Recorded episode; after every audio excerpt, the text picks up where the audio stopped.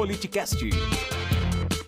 Então você tem esse fenômeno aí do fanatismo nosso, que é, o fanatismo é irracional completamente. Né? O fanatismo é, vai, vai contra a lógica.